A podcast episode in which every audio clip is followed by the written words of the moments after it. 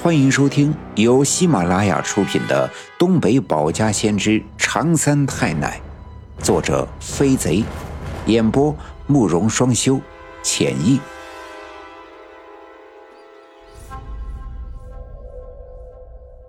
第二百五十八章：阴风起，梦里真预兆。金光闪，魂游柳门宫。而就在三更半夜的时候。院子里突然刮起了一阵狂风，吹得高杆上的灯泡使劲的摇晃，吹翻了灵棚前的火盆，吹灭了灵前的长明灯。这可把守灵的老郑啊吓坏了。按照刘家镇的老讲究，这是十分不吉利的。于是他赶紧在裤兜里摸火柴，想赶紧点着。就在这时。我再一次看到奶奶的灵前冒起了一道金色的光芒，尽管只闪了一下，却刺得我眼睛生疼。我赶紧伸手捂住了眼睛，突然听见了灵棚前面不远的地方有人喊我的名字：“大勇。”这声音十分的熟悉，我听得出来，这是我奶奶在喊我。于是我赶紧睁开眼睛，心里十分的兴奋。我奶奶的灵魂回来看我了，而当我借着灯光望去的时候，却不由自主的往后退了退。原来，我眼前的真的是我的奶奶，但她的身上却透着一股寒冷的气息，而且她的表情让我感到十分的陌生。我忽然想起了我的那场梦，我也终于明白了。我的梦里的是一种预兆，而眼前发生的就是我在梦里见到的。那么如此说来，眼前的这个我奶奶不是真的，而是那个聚集了大量阴气，试图将我捉去，凑足了四个十月初八的来解除四方煞封印的。我瞪大眼睛看着那个所谓的我奶奶，她见我有些迟疑，立即皱起了眉头。面目变得十分的狰狞。果然，我没猜错，但我没想到他竟然这么的没有耐心。我只是迟疑了一下，他就要显露出凶恶的本相。于是我不禁再往后退了一步，身后就是停放着奶奶遗体的门板。我一个没留神，一屁股坐在了奶奶的腿上。与此同时，眼前的那个奶奶浑身上下冒起了黑气，突然伸出双手向我扑了过来。我一时间不知所措，不知道该向哪里躲藏。而此时，身边的老郑正伸手准备把我拉起来。我知道，眼前的这个我奶奶老郑根本看不见，所以也无法指望他能保护我。身后已经无路可退。我下意识的抬手挡在了面前，眼前的这个我奶奶果然就是王革命。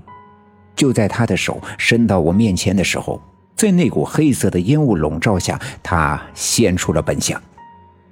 尽管他还是那样的瘦小枯干，但脸上的肌肉扭曲，透着吓人的狰狞。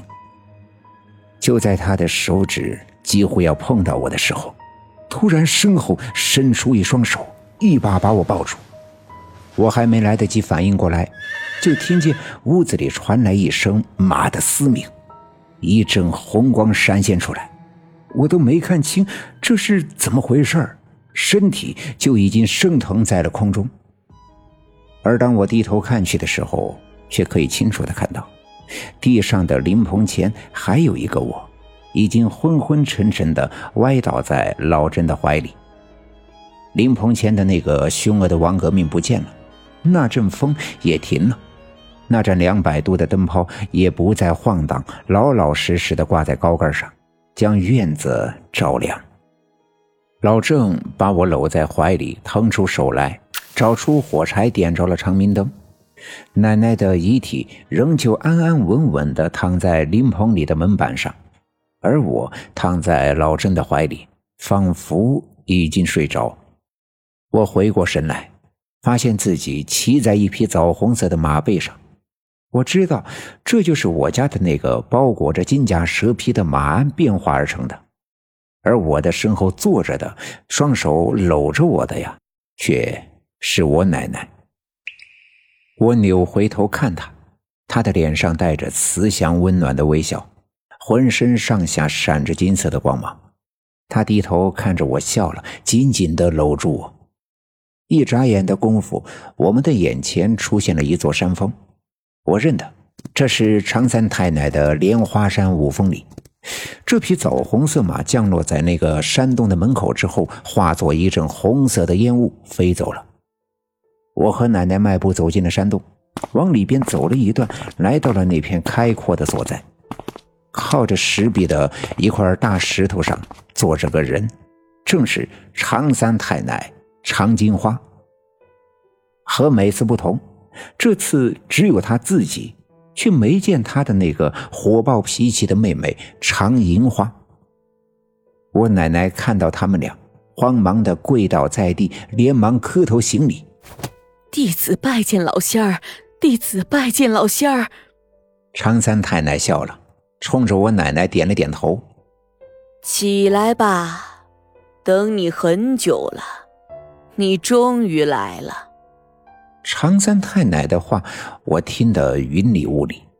我想起前几天的那个晚上，我奶奶敲起太平鼓，跳大神请常三太奶，并没有请到。